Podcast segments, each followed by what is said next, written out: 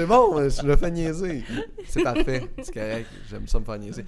Euh, bonjour tout le monde, bienvenue à Arc le podcast, le seul podcast au monde. On est le seul podcast aussi qui est fermement pour l'avortement. Les autres seront flous un peu dans le sujet, mais nous autres, on vous affirme qu'on est pour l'avortement et on le suggère même euh, si certaines personnes n'ont pas... euh, les moyens d'élever des enfants. En tout cas, on va passer à autre chose tout de suite.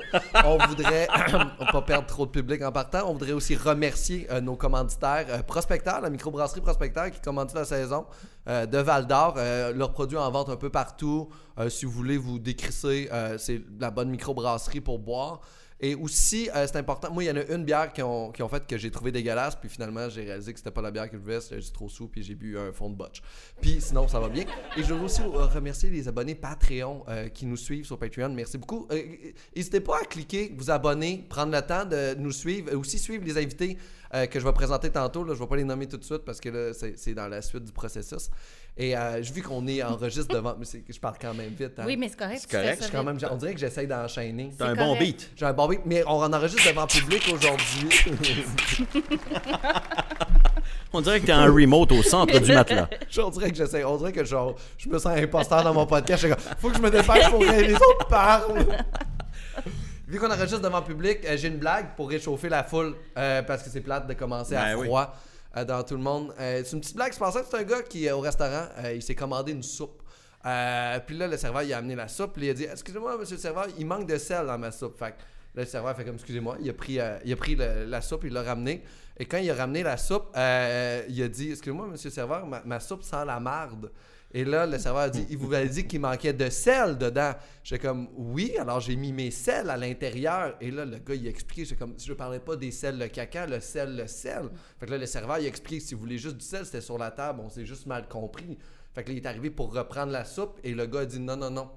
Avec les changements climatiques aujourd'hui, le gaspillage de nourriture, ça, euh, ça, ça fait comme augmenter les changements climatiques. Puis je pense que pour passer par-dessus ce défi-là, on doit tous manger un petit peu de marde. Alors, euh, c'est C'est une joke éco-responsable. Quelle morale! C'est une joke éco-responsable. J'essaye de quand même avoir des messages dans mon humour. Ah oui. Le, le message est là, l'humour est pas là. Fait que tu sais, je commence une des deux étapes, après ça, je link l'autre plus tard. Euh, quand, J'aime ça, moi. quand ça va, quand je vais vraiment avoir faim. là. À date, ça va assez bien mes affaires pour pas avoir de punch. Fait que je mettrai les punch plus tard. Et, et là, je vais introduire nos invités. Euh, parce que là, c'est le moment. Hey, j'ai une blague éco-responsable. moi. Ah! Ben, pas de moi, là, c'est une vieille blague. là. Vas-y. C'est un, c'est un gars dans un restaurant qui appelle le serveur du garçon Est-ce que je pourrais avoir un cure-dent, s'il vous plaît? Et le serveur dit Ah, va falloir être patient, là, ils sont tous pris présentement. Bon, Ben, c'est éco-responsable. C'est très éco-responsable, mais c'est très bon. Faut, Voilà. faut faire plus de jokes éco-responsables parce qu'on est en train de mourir puis tout. Fait que, euh, Avant de mourir, ça. soyons éco-responsables. Avant de mourir. En fait, vu qu'on va tous mourir, c'est-tu nécessaire d'être si éco-responsable? Hey, honnêtement, moi, j'y crois plus. Fait que je pense qu'on devrait continuer à acheter des VUS. Oh non! On a eu ce Ben, débat-là l'autre jour. Ben, c'est un bon débat parce que les gens qui sont super pessimistes, ils n'ont pas le choix d'être juste assez optimistes pour pas qu'on se dise Bon, ben, ça donne rien d'abord. ben non, c'est ça. Tu sais, fait qu'il faut qu'ils soient quand même assez optimistes en disant Non, non, non, il, il est déjà il est trop tard, mais pas, pas tant que ça. Il est pas si trop tard que ça. Là. On peut. euh, Mais il est trop tard. Oui, mais c'est plate. C'est ça que je sais pas. Tu sais, cette discussion-là est plate. Hey, super le fun parce Il est que. trop tard. C'est parce Bon. que, en fait, quand on Fait dit qu'on qu'il fait est. quoi? On profite. Let's go kill ourselves. non, on fait juste profiter Ben de non, ce qui au reste du contraire, vivons euh, à 100 000 à l'heure. Exactement. Là, on- on- tu nous as toujours pas présenté. Ah oui, Ça, c'est je dis Un peu rien. gênant. Euh, Personne les- ne les- sait qui on est à Ben, cause de toi. Les deux invités aujourd'hui, euh, ok, la co-animatrice aujourd'hui, si elle était de la haine, elle serait un kick dans le chest d'un intimidateur dans une école secondaire. Ah, de la belle haine, De donc. La belle haine, de la belle haine positive. Et notre invité aujourd'hui, quand vous allez attendre, c'est Arc. Vous allez trouver la guerre en Syrie soft, mesdames et messieurs. Laurent Paquin et Florence Lompré. Merci, Bonsoir, merci. Bonsoir, public. Bonsoir. Bienvenue à Arc le podcast. Ah, Sébastien Diaz. Là, le public est vraiment note en ce moment. Il Si je capote. m'attendais à ça. Non, mais je. Aïe, aïe. Parce que je me dis, je chante, je Ouais. joue de la musique et je fais de l'humour. Pourquoi pas mettre mes trois passions en même temps? Ah oui. Attends, attends, attends, attends. Tu chantes? Ben, je chante. Mais il vient de Je- chanter. J'ai jamais dit que j'étais ses notes, j'ai dit je chante. Oui, oui, il a pas dit qu'il était bon. Non, je, je- je fais du gâteau. Il goûte dégueulasse, mon gâteau, mais Parce je que je pense que t'es la seule personne, parce que moi je chante très mal, puis Pas? Pascal c'est la seule personne que je trouve qui chante encore plus mal que C'est parce que moi, je fais- j'aime beaucoup chanter aigu. Je suis dans le Ah. Il est encore en vente, ton album de, de chansons, là? Oui. J'ai- chante ça très se trouve. bien. Ouais, Oui. très bien, très bien. Ben oui, Euh, je je suis correct, chante. correct. Ça Ben- se peut. Quand je me force puis que je travaille une tonne, elle, peut finir par sonner bien. À Ben, ben J'ai déjà oui. vu faire une impro, chanter, euh, rimer. Ouais. Solide. Ben, Improvisé. On essaie de rimer quand on improvise de peu à des tonnes. Mais c'est des, fois, même- des, des fois, on a un bon filon aussi. Des fois, on est bon. Ça, ça donne qu'on tombe bien. Parce qu'il y a des fois où on pédale puis on cherche en tabarouette. Mais Oui, ça euh, rimer, euh, rimer je- j'aime ça. Fait que je suis comme un des seuls qui aime rimer Oui. en impro. C'est fou, hein? Oui. Je suis un des seuls qui aime les Il impros y a une rimés. catégorie rimée en impro, puis on est tout le temps comme. Oh. Ah, mais ça fait peur. Faut Oui. t'improviser puis tu Parce rimes. que c'est pas dur rimer, mais rimer, puis avoir un contexte, puis faire du sens, c'est quand même plus difficile. Et Laurent, t'es capable? Mais Les- juste faire de l'impro, moi je, je suis allé voir euh, l'autre jour la lime, puis je regarde ça, puis je fais comme, c'est vraiment épeurant. Attends, t'as jamais fait d'impro? Moi j'ai jamais fait. Pour J'ai- vrai? j'ai- Ok, ok. Souvent, les, les- les- j'avais l'impression que la- les, les- les humoristes de ta génération Ah ouais? étaient beaucoup issus de l'impro. Moi la seule impro que j'ai faite c'est euh, du crowd work en humour. Ah, ok, Ça ok. c'est mon impro, c'est là que j'ai appris à Ben, faire. ça reste dans l'impro pareil, ça demande des réflexes puis un sens de la répartie. C'est juste que euh, tu le fais pas dans un personnage. Puis, T'es en- pas un vieillard au, 20, au, au- au 18e siècle, mettons, Oui, puis soudainement. c'est- c'est la collaboration avec l'autre. Tu sais, c'est d'être Ouais. dans cette écoute-là, dans l'improvisation, puis d'en réussir à accepter de. Tu sais, c'est accepter la proposition de quelqu'un d'autre à chaque phrase et d'embarquer. Maîtriser plusieurs tons, pas le briser. Ouais, Euh, ouais. contrairement au crowdwork, en, mettons, dans une ligue d'impro, ton but, c'est pas de smasher la personne d'en face ou il dit de fermer sa gueule. Ouais. Parce qu'en humour, on- en humour, souvent, on développe des réflexes d'improvisateur parce qu'il faut être capable de répondre aux gens à qui on veut fermer la gueule, tu sais. Fait que c'est des... En impro, ça serait des très, très mauvais réflexes. Oui. À Eleni, ouais, mettons, là, ouais, ça serait ouais. euh, pas une Genre, bonne idée, ouais. Un impro, elle fait oh, Non, ta gueule, c'est pas ça que je voulais qu'il arrive. Mais oui, c'est ça. on Il y a beaucoup de crowd work de gens qui font juste genre comme écraser le monde. Là. Ouais, Mais ouais, c'est ouais, ouais. quand même. ben, c'est surtout, surtout de la survie quand t'as rien à dire. T'as comme un petit pattern qui est dans ta tête qui est comme Ah ouais, Ouais, ta ouais. job? Ben ouais, ben moi, je suis à toi, je me pendrais. Passe Mais au prochain. Comme Mon Dieu, Seigneur. Il y a beaucoup d'insécurité aussi. euh, Tu sais, mettons, je- moi j'ai vu des fois en humour, mettons, quelqu'un qui, qui répondait quelque chose dans la salle un peu, puis euh, genre de heckler, mais pas si grave que ça. Puis là, l'humoriste qui, qui était sur scène faisait tellement de jokes pour planter la personne que, que dans ma tête, je me disais, hey, en ce moment, moi je suis du bord du spectateur. Ah ouais, ça va trop loin. Je Ouais, suis pas ouais. de ton bord à toi, là. Je trouve que tu, euh, tu le ramasses un. Comment, la sentence est un peu trop disproportionnée par rapport au crime commis. Oui. Il a juste Ouais. ri fort. Il a juste parlé à un moment donné, mais. Tu sais, Ouais. l'humoriste, des fois, il est dans une mauvaise journée. Tu sais, il vient de me chicaner en partant de la maison. Son enfant voulait pas se coucher. Le gars fait comme Je peux avoir une bière? Femme donc ta gueule. S'il y a une Mon place où je vais avoir le dernier mot, c'est ici. T'as- Oh mon dieu. Mais oui, non, c'est sûr que ça devient de la soirée. Mais, mais, mais moi, j'ai un arc en plus. Je vais commencer avec le arc. Mais le monde qui ne savent pas encore se comporter dans un spectacle en général. Ah, un film, un spectacle, une pièce de théâtre, moi, ça me fait capoter les gens qui parlent encore, euh, qui commentent l'action sur scène ou le film, ou euh, des gens qui, euh, qui, qui répondent au téléphone. euh, Puis, tu sais, quand tu es sur scène, tu vois des gens qui, qui ont Vous des. vivez encore ça? Ah ça? oui, écoute, moi je vois des lumières bleues qui allument à différents endroits des fois. Puis tu, tu le vois que c'est un monsieur ou une madame qui check ses textos ou, euh, ou le score des Canadiens, je sais pas, mais puis euh, des fois, des fois j'arrête. Des fois j'arrête pas. Ça dépend d'où où est-ce que j'en suis dans mon show, mais des fois j'aurais vraiment le goût. Je me dis, il faudrait que je m'assoie puis j'écrive un, un bit euh, complet là-dessus. Ah ouais. Juste pour avoir de quoi à dire quand quelqu'un le fait. Parce qu'il y a plein de jokes que les animateurs font en, en crowd work, Ouais, ouais. justement, pour dire euh, ferme ton téléphone quand t'es éclairé par en dessous. On le sait que t'es- pas en train de te faire sucer par une luciole ou. euh, tu sais, il y a des, il y a des- il y a des bons Simon gars. C'est qui qui a dit ça aussi euh, Tu sais, c'est- t'es t'as une lumière qui t'éclaire. Par... On sait que t'es pas l'élu. C'est juste que t'es en train de gosser sur ton téléphone. Fait que j'aimerais ça m'écrire un bit là-dessus juste parce que. Mais en même temps, t'as pas le goût que la personne te dise Ouais, mais. Ma Mais- femme est en train peut-être d'accoucher, puis tu, là, ouais, là, c'est sûr que. Mais qu'est-ce que tu fais là en même temps? Qu'est-ce que tu Oui, fais mais là? ce pourcentage-là d'urgence, euh, est comme vraiment improbable. là. Tu fais, est-ce que seulement dans il la est même soirée, il improbable. va y avoir quatre accouchements? Là, on dirait? Mais non seulement il est improbable, mais en plus, si c'est vrai, t'es quand même une mauvaise personne d'être dans un show d'humour pendant que ta femme est Ben en oui, train de ça. peut-être accoucher. Va-t'en chez vous, puis occupe-toi d'elle. J'ai vécu mon, mon truc de téléphone le plus difficile dernièrement. C'était un monsieur qui était avec son téléphone dans la première rangée. Puis je, je le disais, là, comme j'animais la soirée, ok? Ouais. Puis les gars de la prod étaient là.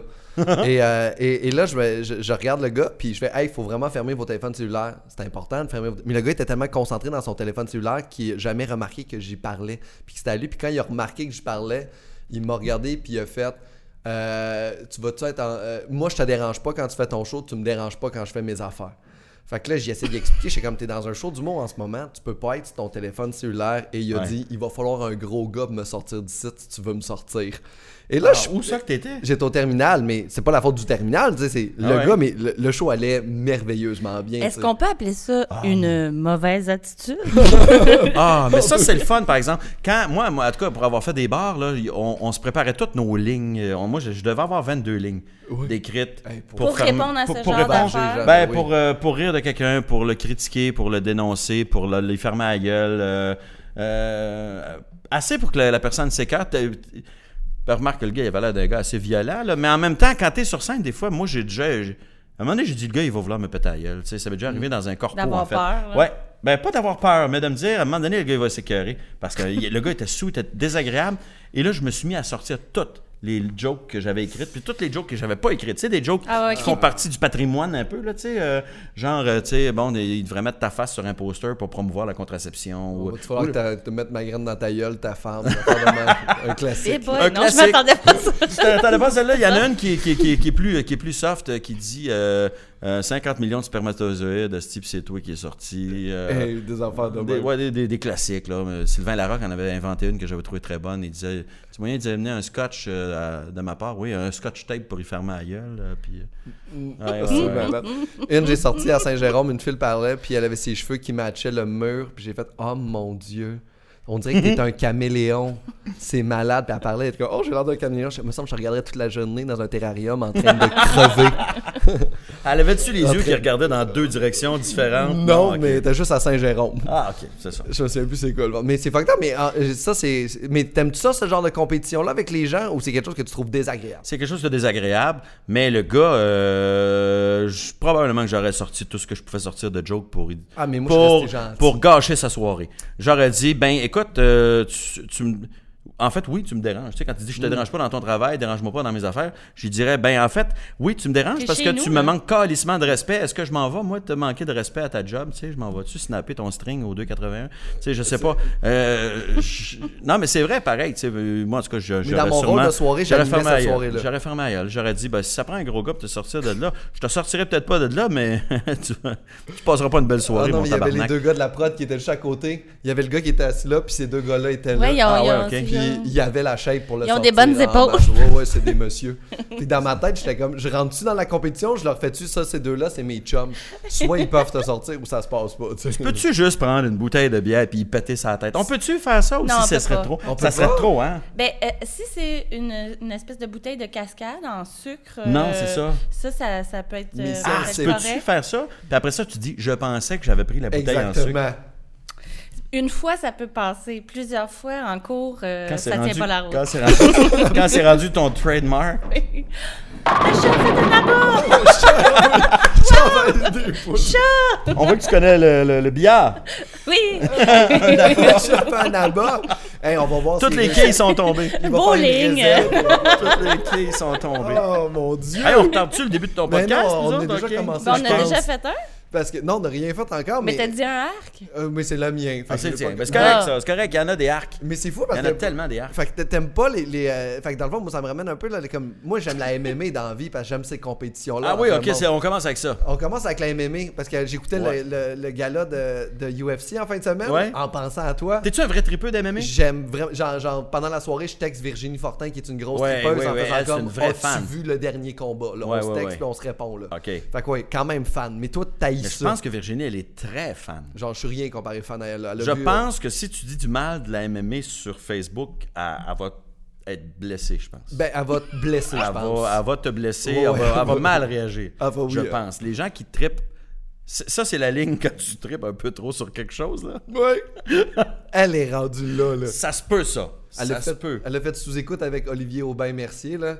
Ouais. Elle avait des étoiles dans les yeux tout le long, là, qui est un, un- un gars de, de UFC. Mais ça, je- mais ça c'est correct. Moi, ça, je respecte ça. Tu sais, tu vois, mettons, Georges Saint-Pierre, euh, pour moi, c'est un gentleman. Et puis, il y a quand même une fierté à dire, ce gars-là, il a été Il y, a, il y a un respect à avoir pour quelqu'un qui aurait été le meilleur au monde dans quelque chose. Oui. À moins que ce soit quelque chose de cave, comme le plus gros mangeur de hot dog en, en- tu sais, je sais pas. Là, lui, il a été quand même le meilleur combattant euh, de la MMA. La- au UFC? Écoute, euh, UFC. le UFC. Mais il il a été le meilleur au monde. Non, j'ai ça, voir du monde se crisser des coups de coude d'en face. Je comprends même pas. Je, je comprends que ça demande un talent, que c'est admirable que le gars soit capable de. tu sais, qu'il a sa technique. J'admire le talent. Parce qu'on s'entend de Georges Saint-Pierre, c'est un dieu là, pour ça. là. Mais je comprends pas l'intérêt de voir du monde se sacrer des coups de coude. Et ce- en fait, ce que j'aime pas de la- de la- du MMA et de tout ce qui est UFC, même en. En fait, surtout en UFC, parce que quand le gars est à terre, une fois qu'il est- en boxe au moins, une fois que quand le gars est à terre, tu es obligé de reculer. Ouais. Là, le UFC, c'est. Le gars, il est knocké, là. Avant même de toucher le plancher, il était déjà parti dans le, le royaume des, des- des- des- dans le royaume des rêves. plus là. Tu comprends? Il était déjà plus là. Mais une fois qu'il est à terre, l'autre combattant, il recule pas. Il n'y a, aucun respect. C'est. OK, pendant qu'il est à terre, moi, il faut que je le fasse le plus souvent possible avant que l'arbitre m'enlève de là. Fait que, tu sais, je trouve qu'il y a comme un côté bataille de ruelle que si la police t'enlève pas de là, tu continues de fesser le gars. T'im- Imagine, l'arbitre, il. Ça juste- devient moins sport. tu sais, un arbitre qui serait, euh, je sais pas, il y aurait un AVC, là, puis l'arbitre euh, oublierait d'interrompre le, le- le- le combat. Est-ce que le gars finirait par tuer l'autre? Tu sais, c'est comme. C'est-tu déjà arrivé? Vite, faut que je me dépêche de fesser l'autre le plus souvent possible. C'est ça. Tu, Oui. à En chaque fait, fois a- que le gars est à terre, c'est vite, vite, vite, des coups de poing d'en face. Il y a deux catégories, en fait. Il y a, il y a des gens qui vont, quand ils vont se rendre compte que l'autre est tombé puis il est KO, ils vont juste arrêter. Ça, quand je vois ça, je trouve ça respectueux. Moi, je, je, je vais admirer ça quand les deux se, se serrent d'un bras à la fin. Ouais. Parce que là, je fais, OK, les deux, c'est deux personnes qui, ont, qui, qui- qui le font dans un certain respect. Mais moi, tous les combattants On avec sac des... des taloches, mais regarde, on peut super ensemble après. Exactement, parce que je plus, respecte ton travail, je respe- je- je- Ouais. on, on a eu un beau combat. Tu sais, ça, j'admire ça. Ça, je trouve ça correct. Je les regarderai pas se battre, mais je, je trouve ça quand même intéressant de voir le sportsmanship, là, comme, on, a- comme on appelle. Euh, mais, mais, euh, Mais je te Oui. comprends, c'est violent. C'est très violent. Ouais. C'est, c'est très. euh, dès le moment où le gars il a une attitude de marde, tu sais, comme euh. McGregor, là, ça c'est un dieu pour tout le monde. Moi, je l'ins- il, il- il- il m'insupporte. Ben- je le trouve insupportable parce qu'il a une attitude de marde. Puis ta job dans la vie, c'est de fesser quelqu'un sa gueule. Est-ce qu'avant le combat, tu peux te comporter comme quelqu'un qui sait vivre? Avant d'agir, d'agir comme, un, comme un animal fauve fait dans comme moi une qui, cage? qui suis un peu néophyte? Parce que là, McGregor, il a comme une. il est- il est- il est- pour moi, il est moins un combattant que UFC qui est rendu une vedette. Je pense qu'il est Ouais, mais c'est un aussi- Christy de combattant pareil. C'est là. un bon combattant, mais quand il se pogne contre les meilleurs au monde, il se fait dévisser. Ah oui, Il, ok. il- il s'est battu contre Khabib, puis c'était même pas juste, tu sais. Puis lui, c'est le meilleur de la catégorie, tu sais. Ah oui, ok. fait que c'est un bon, il a une bonne attitude, il joue dans la tête des autres. Quand les autres se font jouer dans la tête, là, il peut avoir un avantage psychologique sur l'autre, mais au niveau combat, s'il s'en va au sol, c'est pas un grand combattant au sol. OK. Mais moi, tu vois, dès le moment où le gars refuse de faire un, Ouais. un petit fist bump avant le combat, dans ma tête, ça devrait être considéré comme au hockey, il devrait avoir une punition. OK, t'as une mauvaise attitude, euh, antisportif. Dans le coin, Dans le coin, minutes. où l'autre, il a le droit de te donner deux points sur la gueule avant que toi, tu aies le droit de répliquer. Il devrait avoir des punitions comme ça. Ah, t'es Ça pas serait fin, formidable. Ça serait malade. Mais moi, je vais écouter des. Je peux écouter des, pour vrai, là, des compilations de UFC, mais toutes les Karma versus Fighter. Sais, Hein, tout- ça veut dire quoi, oui, ça? sur Ça- le YouTube, hein? Ça, là, je peux là, Quand en le écouter, karma- là. Parce que c'est tout ce que j'aime de la vie, c'est une espèce de justice quand la personne, la mauvaise personne est punie à la fin, tu sais. Genre, euh, ben, genre un boxeur ou Elle un... tombe de sa chaise quand le combat est fini. non, non, en fait, c'est mettons quelqu'un qui commence le match puis qui a vraiment une attitude de cul, ou qui, ou qui, où tu vois qu'il respecte pas son adversaire, puis où il fait le clown sur le, Ah sur ouais, le ring là, puis, au- euh, puis, puis tu, le- tu l'haïs déjà, puis, puis comme ça s'appelle Karma versus Fighter, tu sais qu'il va manger une volée. fait que pendant qu'il fait le clown, tu le regardes puis tu Ah, fais, je sais ce qui s'en vient. Toi, tu sais pas ce qui s'en vient euh, parce que t'as pas encore vu le vidéo. Non, non, parce que tu t'en rappelles pas, en fait. Il faut qu'on te le rappelle à tous les jours ce qui est arrivé à Ah, cause de ta bon, commotion oui. cérébrale. Fait que ça, là, je peux en écouter plein. Il y a un boxeur, à un moment donné, malade, il dansait sur le ring, il faisait des affaires de main. Tu l'as vu, celle-là? Puis à un moment donné, pendant qu'il fait son move, l'autre, il swing un coup de, un- coup de pied d'en face, il tombe à terre. Puis tu fais, mais mon Dieu, que c'est donc merveilleux. Oh, oui. On dit- il y a tellement pas de justice dans ce bas monde. On dirait que c'est des petits moments de justice instantanée qui font Et du bien. blanc. Mais sinon, moi, j'ai beaucoup de difficultés à imaginer qu'on peut sacrer des coups de coude d'en face à quelqu'un et, euh, et trouver ça noble. Tu sais, tu comprends? Il y a quelque chose, moi, que j'aime de ça, mais il y a quelque chose qui m'a saisi dans tout ce que tu as dit depuis tantôt, c'est euh, je trouve ça correct quand les gens, ils vont pas fesser l'autre à terre. Comme si. Ben, fesser dis, un quelqu'un minimum à de terre, respect. Mais c'est ça, mais comme si c'est rendu ça, c'est rendu. Ah là, c'est une bonne personne, mais ça devrait être la norme. Tu sais, ça- Ça- on ouais, devrait pas raison. dire que c'est une bonne personne. T'es une bonne personne Ouais. quand tu fesses pas l'autre, pas quand tu. Mais il y a Moi, là, mettons au hockey, moi, je suis contre les, ba- les bagarres au hockey, mais quand les gars finissent de se battre, si les deux gars se font un petit. euh, Ouais. tu une petite table de main pour dire. On a job, perdu on- notre sang-froid, tu mais là, bien ça battu. va. là, ouais, ouais. Mais ils n'ont pas perdu leur sang-froid, tu vois, je pense. Moi, je pense qu'ils se disent fallait qu'on se batte pour brasser les affaires. Fait que bravo, on, on a bien fait ça. Tu sais. Ah, tu penses que c'est l'effet spectacle? Moi, je pense qu'il y a beaucoup ça. Mais Ouais. t'as raison, peut-être. euh, Mais je pense que quand ils perdent leur sang-froid, c'est rare après ça qu'ils gardent une attitude de sportive. tu sais. Sou- Quand ils font ça, c'est parce que c'est je sais que c'est ta job, Ouais, c'est ouais. ma job, c'est pas facile. On l'a fait, mais tu t'es bien battu, on a, tu sais, on a donné un bon show. Mais ce genre de combat-là, on dirait que pour moi, j'éliminerais ces combats-là. Parce qu'on dirait que c'est un combat qui est comme stagé, que les deux équipes savent que Ouais. c'est stagé. Fait que, tu sais, le combat veut essayer de ramener une émotion dans l'équipe qui perd ou de changer Ouais. le rythme du match. Mais ces combats-là, ça fait juste Ah non, c'est c'est les deux batailleurs, c'est leur Mm. job, battez-vous. Ouais. Puis après ça, le- les deux équipes vont comme Ben oui, c'est ça. Ils vont pas se battre contre nous. Il y a comme quelque chose qui shake pas vraiment l'autre équipe. C'est comme un combat inutile. C'est tout le temps inutile de toute façon. Puis moi, moi, j'interdirais les des combats. gants, c'est tellement Ils bizarre. non, mais tu sais, genre, tout ça, je sais Le qu'ils enlèvent, mais tu sais, c'est comme. Qu'est-ce que tu fais? On dirait qu'on est au Moyen-Âge, genre drop de. Non? Drop. Je sais pas.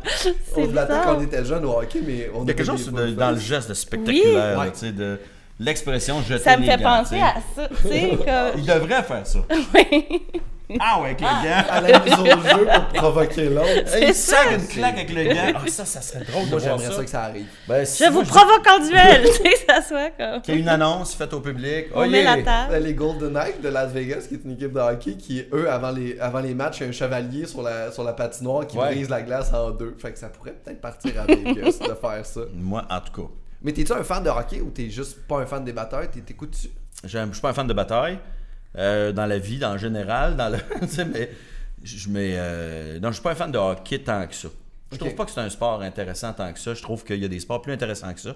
Mais comme on on n'a pas d'équipe de baseball, euh, le football est jamais autant médiatisé. Il n'y a, a aucun sport. On ne parle que du hockey et on a une équipe plate à voir jouer depuis combien d'années là? Ça fait combien d'années qu'ils sont vraiment plates? Pas juste qu'ils gagnent 93, pas là, tu sais. Ouais, mais tu sais, tu comprends qu'ils gagnent pas la coupe, ça, moi je suis correct, je peux vivre avec ça. Mais s'ils sont s'ils sont le fun à voir jouer, ça fait combien d'années Du qu'ils moins sont- qu'on passe proche. Ben, tu sais, on a- on a- ouais, c'est ça, mais là, on a un joueur qui est un peu intéressant qui est Nick Suzuki. Ouais. Mais il y a un joueur intéressant depuis euh, 2007, là, je sais pas qui, depuis que Mais tu sais- Kovalev est passé à Montréal. Ils ont des bouts intéressants. Mm. Ils commencent la saison, tu fais bon, ça va être une belle saison. On devrait faire les séries cette année. Puis à un moment donné, tu fais ah là, 8 défaites de fil. Et C'est comme un retour à la réalité assez raide. Ouais. Puis le moment donné, ils en gagnent une, ils en perdent deux, ils en gagnent deux, ils en perdent une. Puis le moment donné, 8 défaites de fil. Ok, sacrément. Puis je comprends pas parce que c'est tellement au cœur du Québec, le, le, le- le Oui. hockey. C'est-tu financier? Oh, Ils ont l'argent, en fait, les joueurs. euh, Il n'y a pas tous les joueurs qui veulent venir jouer à Montréal pour différentes raisons, comme par exemple euh, Tu que la plupart ne veulent pas jouer à le Montréal. marché est difficile. Ils disent tous que Montréal est un- une ville de hockey puis que c'est le fun de jouer à Montréal, le public, l'ambiance, c'est extraordinaire. Mais il y a plein de joueurs que quand ils s'en vont, ils se disent Ah, yes, enfin, je peux avoir une vie, je peux vivre, je peux m'amuser. Euh, Ah, wow, il y a des joueurs de hockey là, qui, à micro fermé, vont dire Moi, tu es malade, j'irai jamais jouer à Montréal. Je comprends. Mais c'est venez Il n'y a plus ça, la Montréal, fierté de dire Je suis québécois, je vais jouer pour une équipe du Québec. Ça n'existe plus, ça, je pense. Non, mais il y a là, comme les gens qui viennent jouer à Montréal, par exemple, dans une autre équipe, ils apprécient l'ambiance. Mais être Ouais. là à tous les jours dans le milieu de Montréal, puis à chaque journée, avoir 12 micros devant toi qui font comme Hey, ta performance d'hier, c'était comment? Tu t'en vas jouer à Phoenix Ça arrive pas tant que ça, là. Les gens savent Ouais. même pas que ça existe. Puis c'est pas vrai que cette pression-là est si bonne sur les joueurs puis que ça les incite à se dépasser. Les meilleures équipes, des fois, sont dans des, des milieux où il n'y a pas tant que ça d'intérêt pour le hockey puis ils se débrouillent très très bien. Puis les jeunes ont 18, 19, 20 ans quand ils rentrent dans la ligue, là. C'est beaucoup de pression Ouais, pour un premier enfants choix de encore. 19 ans de faire genre Hey, il Ouais. faudrait que tu sauves l'équipe demain matin. Je sais que t'as pas fini ta puberté, mais ce serait le fun que tu puisses faire ça bientôt. C'est malade mental, c'est on met ça à des jeunes, mais Fait que est-ce que tu as perdu tout intérêt pour le hockey ou tu le suis encore? Quand les Canadiens vont redevenir intéressants à, à voir jouer, je vais les regarder. Tu sais, ben, je suis pas un vrai fan. Moi, je, je vais pas suivre le Canadien juste parce que je prends pour les Canadiens. Je suis pas un vrai fan. Mais dès qu'ils deviennent intéressants, je les écoute. Pour moi, c'est comme un, c'est comme un show. Tu sais, tu vas pas voir un, un- t'écoutes pas un album si un, un chanteur que, que tu trouves rendu plate. Ouais. Tu vas pas aller le voir juste parce que tu es fan de ce chanteur-là. Mais non, son album il est plate. Euh, tu l'achètes pas. Tu sais. euh, Fait que pour moi, c'est comme un show Ça comme un t'empêche autre. pas d'y revenir. C'est ça, ben c'est exactement, c'est ça. À la base, je suis fan des Canadiens, je prends pour les Canadiens. Euh, si je, si je devais euh, euh, souhaiter une coupe à une équipe, ça serait aux Canadiens, mais mais ils sont pas intéressants à voir jouer. Fait que c'est pas vrai que je vais perdre deux, trois, deux heures de, de ma soirée que je pourrais passer Ouais, à, à, à répondre à des haters sur Facebook. Mais ça me met à ma prochaine question. T'aimes pas la MMA, puis t'écoutes plus ou moins le hockey. Qu'est-ce Ouais. que tu fais avec tes chums? Parce que J'en moi, j'en- ai pas, j'en ai pas. Ah, pour vrai, parce que moi, mes seuls événements que j'ai avec mes amis, c'est comme, hey, on écoute-tu le hockey, puis le Ouais, MMA, ouais, puis ouais. le hockey devient, et le MMA Ouais. devient secondaire, c'est genre, hey, on fait quelque chose ensemble, tu sais. Ben, je vais avoir plein d'activités, mais j'ai pas d'activités de gang de chums. Ok. J'avais l'impro, je ne fais plus d'impro. Euh, Pourquoi? euh, ben, en ce moment, j'aurais pas le temps. Ok. Euh, puis, Mais tu vas pas rejouer sûr. prochainement? ben, je vais jouer un match. Je vais remplacer un match euh, à la LNI. Je vais aller remplacer un match. Je me suis mis comme euh, euh, disponible comme joueur euh, réserviste. Ok. Mais euh, c'était la seule activité que j'avais qui était en dehors du travail et en dehors de la vie familiale. Tu sais, moi, j'ai toujours considéré l'impro comme euh, ma ligue de balmol un peu. Je le disais à la blague, mais c'était vrai. Ouais, ouais, Tu sais, ouais. des gars, le jeudi soir, vont jouer au quai, mettons, dans une ligue. Nous, c'était l'impro. Ouais, moi, ouais, moi, ouais. c'est ça. Moi, c'était Moi l'impro. aussi. Je sentais. euh, c'était comme. Puis mon gérant, des fois, me disait Chris, t'arrêtes pas de chialer, que t'as trop d'affaires. Ben, pas, que Enlève j'arrête- ça. Pas que j'arrête pas de chialer, là, mais je veux dire, il dit Tu nous dis souvent arrêtez de m'ajouter des affaires, là, je suis fatigué, je veux. je- Mais tu vas faire de l'impro, qu'est-ce que tu sais? Pourquoi tu fais ça Puis je dis Tu comprends pas? C'est pas pareil. L'impro, c'est mon- c'est le moment où je vais m'amuser avec des amis. Tu sais, je m'en vais, comme, comme les- le gars qui joue dans sa ligue de quilles ou dans sa ligue de balmol. C'est ta soirée, off. C'est ma soirée off de, parce que moi, la- puis moi, j'ai, j'ai pas le track. Je suis pas nerveux. Ben, je, peux- je peux être nerveux, mais j'ai pas le track. Fait qu'avant un match d'impro, Ça se je suis jamais, ben euh, j'ai jamais le track. Je suis jamais euh, sur le nerf. euh, je me demande jamais qu'est-ce que je fais là. Non, je me dis, je m'en vais m'a- juste m'amuser, tu sais. Ah, c'est quand même cool, ça, d'avoir Ouais. de, de réussir à se garder Ben, ça fait que la LNI, euh, l'impro en général est devenu vraiment un jeu. Ouais. Je vais être nerveux, mettons, avant de faire une affaire comme les, les Wonder 3-4. Je sais pas si tu connais les Wonder oui! 3-4. Ça, Ça, c'est stressant. ouais, ben, c'est ouais. énervant parce que, tu sais, euh, je- quand tu arrives là, puis tu as. C'est chanté beaucoup. En fait, ce n'est que chanter. euh, Ouais. C'est euh, Virginie l'a fait. Virginie a été 40 Ouais. là-dedans. là. Euh, mais ceux qui sont là, mettons les chanteurs Arnaud maison, euh, euh, les- t'as, euh, toi. Christian Laporte et Sophie Caron, qui sont les deux chanteurs, chanteuses maison, Ouais. qui sont là à tous les Ouais. shows, à, à moins de, de-. Mais après ça, ils ont des Éric invités. Desranleau, t'as plein de musiciens. Éric tout le monde improvise musique. ensemble. C'est malade. Il y a un animateur qui parle comme une émission de radio, puis il dit on va entendre une chanson dans tel style, et le titre c'est ça. Hmm. Et euh, puis des fois, il va donner des petites contraintes. C'est spécial Saint-Valentin. On s'en va en musique avec. Da, da, da, da. Là, faut que tu fasses un impro Ouais. sur la Saint-Valentin. En chantant. À Ouais. la Kennedy. Ouais, mais Puis moi, quand je l'ai faite la dernière fois, quand je l'ai faite comme invité, ça a bien été. Là, tu sais, je suis content. Mais avant de rentrer, là, j'étais vraiment nerveux. Parce que je voyais euh, Christian Laporte puis Sophie Caron, c'est pas juste deux bons improvisateurs, c'est deux extraordinaires chanteurs. C'est des génies. Les deux chantent là. sont- Et comme ils font ça depuis, euh, je sais pas, ça fait 10 ans que ça existe, cette affaire-là, ils font des tunes, puis tu dis, Christy, ça. On dirait que ça a été écrit. euh, Mhm, on pourrait les en disquer. on pourrait quasiment en disquer ça. Les deux sont écœurants. Fait que là, tu Ben, dis, si moi, on faisait encore des disques. moi, je rentre à voir si ça existe encore. On pourrait juste l'enregistrer. On sur pourrait se graver un mettre micro-sillon de ça. Nos 32 tours des Wonder 3-4. là. C'est c'est 33 tours. 33 tours. Et mon Dieu. Je m'excuse. J'ai trahi mon âge. J'ai dit que ça, c'était du bowling. À date, les références sont dégueulasses. À date, j'espère que c'est pas très éducatif pour personne aujourd'hui. On n'a pas appris grand-chose. Mais non, c'est malade. Mais c'est. C'était pas ça le but, de toute façon. C'était pas ça, c'est vraiment pas, on n'apprend rien à personne. Parce que c'est quand même fou. Est-ce que vous allez manger après les trucs d'impro? C'est quoi vos, euh, vos tirs? Oui, prendre une bière, souvent. là. Ouais, beaucoup de drogue. C'est important. De drogue? Surtout, surtout. Ah Oui. ouais, moi, c'était pas affilié. Mais la Ah, LNI, c'est Ok, plus... je- j'ai Elle jamais m'a pris de sincère. MD. ça. Non, non, non, ben non, ben non. Ben, euh, après, oui, ben c'est c'est un petit verre à côté. Moi, les, les- je te dirais, les deux dernières, deux dernières saisons où j'ai joué à la LNI, j'étais beaucoup moins là parce que j'étais euh, fatigué j'avais plein d'affaires. Fait que euh, souvent, après les matchs, je m'en allais chez nous, puis euh, C'était ça. j'en profitais un petit peu moins, mettons. Parce que nous autres, après, après les matchs hockey qu'on écoute, l'activité, on va tout le temps Ah oui, manger l'idée, c'est d'aller prendre une bière, manger ensemble. On- c'est- c'est- ça complète la soirée de boys. bon restaurant à Montréal, là, si vous voulez. là, ils font des trips de, de Caïn vraiment bonnes. C'est des, des trips à la mode de Caen. Tu Ouais. connais-tu? C'est super Ça te bon. dit C'est un- quelque chose, C'est un genre de stew. Je t'ai- Avec, euh, euh, avec des. euh, c'est- dans le fond, c'est des trips avec un genre de stew, des petits légumes à l'intérieur. là. C'est vraiment C'est bon. dégueulasse. Je- je- De moi- quoi on parle? c'est euh, ben, des, tri- des trips à la mode de Caen. T'as jamais mangé ça? Non? C'est délicieux. C'est un- ça vient euh, de la France, dans le nord de la France. C'est Ouais. euh, c'est de C'est ça, très bons produits. Fallait que je le recherche en esti, savoir ce que c'est. Oui, parce que pour les gens qui n'auraient pas suivi, c'est mon prochain arc. Mais comment t'as fait pour. que- que- quelle occasion t'as goûté à cette cochonnerie Je connaissais l'expression des tripes. J'avais entendu ça dans une pièce de théâtre, des tripes à la mode de Caen, dans une pièce de Ionesco.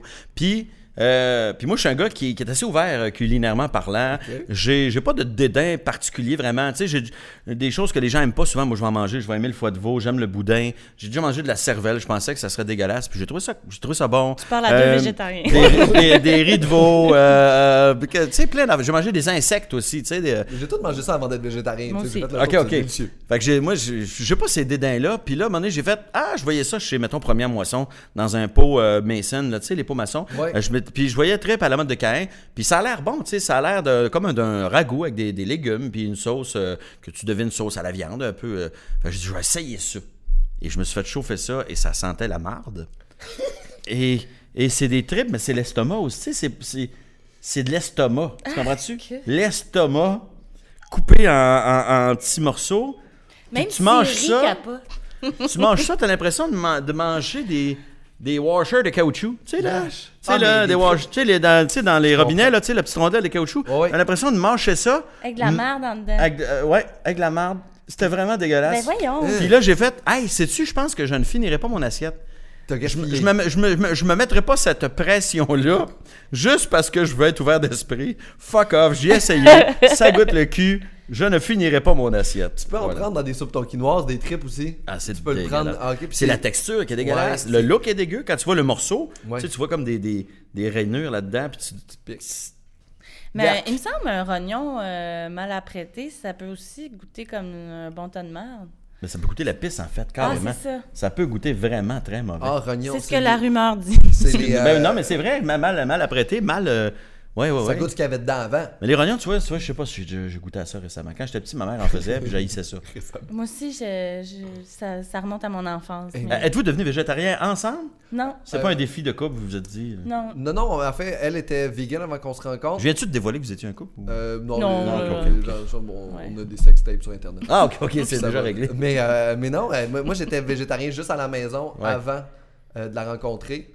Euh, pas, pas juste à la maison, juste, euh, oui, c'est juste à la maison, puis à l'extérieur, je me permettais de manger de la viande. Puis là, Dans le sens moment pour donné- pas faire chier les gens qui te recevaient, puis tu disais, bon, regarde, si on fait du poulet, je leur dirais pas, Ouais. moi, je mange pas. Moi, j'étais chiante partout. Ouais, J'étais végétarienne partout. Avait une discussion avec elle, je me suis rendu compte que je mangeais jamais à la maison. Fait que t'étais pas végétarien, pas pas encore végétarien, j'étais juste fake. puis là, j'ai décidé d'être végétarien partout. Elle dit, ben, un bête écœurant là-dessus, où il parle qu'il est végétarien, elle dit, ben, quelle idée, Ouais. mais il dit, ben, je, mange la viande, mais je sais que je suis végétarien, moi, tu sais. Ouais.